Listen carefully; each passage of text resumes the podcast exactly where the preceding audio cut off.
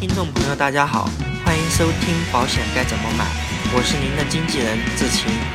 今天呢，我们一起来看一看保监人身险二零一七一百三十四号文件。首先，我们来看一下这个文件是真的吗？目前呢，在保监会官网没有找到相关规定，公布的一百三十四号文件当中呢，也没有先章，所以信息的真实性待定。那依目前的一个保险市场来看呢，就年金保险来说，很多公司确实有停售的信息，保险市场反应几乎是迎合了该文件的相关规定。那是真的又怎么样呢？能说明以后的年金保险不好吗？不要担心了，七月份的时候已经有保险公司设计了符合该文件的年金保险，让我们一起来看一看到底怎么样了。我们先来看一看新的年金条款解读。新的年金条款呢，就像一个阿拉丁神灯，可以帮我们实现三个愿望。其中两个愿望呢，由于保监会监管的原因，已经内定了，就是要有养老金和身故保险金这两个责任。可能您会说呢，我们这笔钱放的周期也太长了吧？不过既然是养老保险，也不可能太早就领取吧？那也许您会觉得，在五十岁的时候退休啊就很合适。那这个产品呢，看起来好像确实不满足我们的想法。别急呀，朋友，还有一个愿望可以实现的。您的最后一个愿望就是，我要新的年金和老的年金一样灵活。那有了减保就可以实现了。那也许你会问，什么是减保？我们举一个比较直观的例子，如果我们每年交的保费呢是十万。总共交费呢是十年，咱们的保额呢是五十万。第三年的时候呢，咱们的保单现金价值为三十万，咱们呢就想通过减保的方式来领取十万块钱做应急资金。减保后呢，咱们的现金价值就变成了五十万，保额呢就变成了四十万，每年交费呢就从十万变成了八万。新的年金呢，主要就是有较高而且稳定增长的现金价值。并通过减保的方式实现了资金的流动性。那我们看一看哈，新的年金收益到底怎么样呢？我们主要是通过一个领取方式给大家做演示。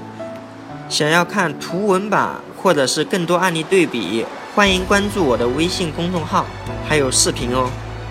与新年金对比的老年金呢，是目前市场上。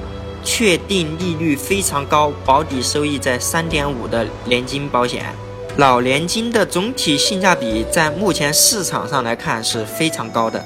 这里呢，我们做了一个表格，我们是同样在一个零岁的男孩身上，年交五十万，交费十年来做一下对比。我们分别在孩子十八到二十一岁，每年领取十二万的大学教育基金。二十二岁的时候领取一百万教育基金，二十五岁的时候领取一百万创业基金，三十到六十九岁的时候每年领取三十六万作为他父母的养老金，在七十到九十五岁每年领取四十九点七万作为这个孩子自己的养老金。如果这个孩子在九十六岁的时候去世，我们就看一看他的整体的收益情况。通过演示，我们可以看见。新年金呢，在孩子如果以后九十六岁去世的情况下，总共可以领取三千四百六十九点二万。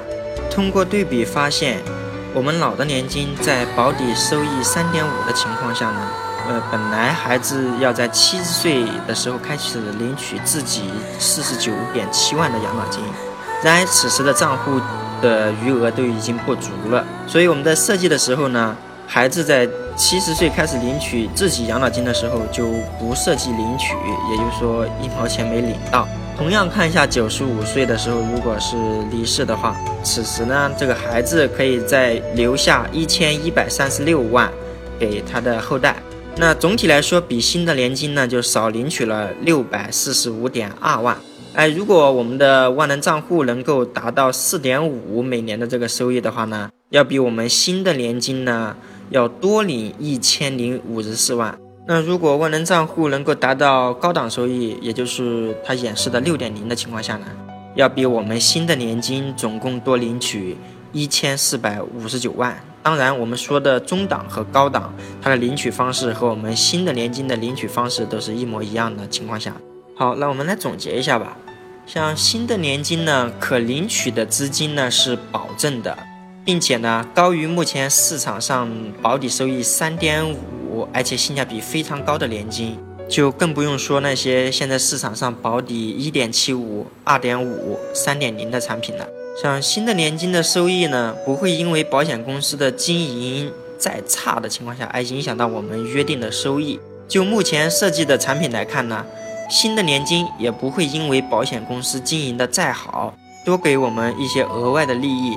那也许呢，后期设计的产品能够兼顾到市场上的经济情况而变化。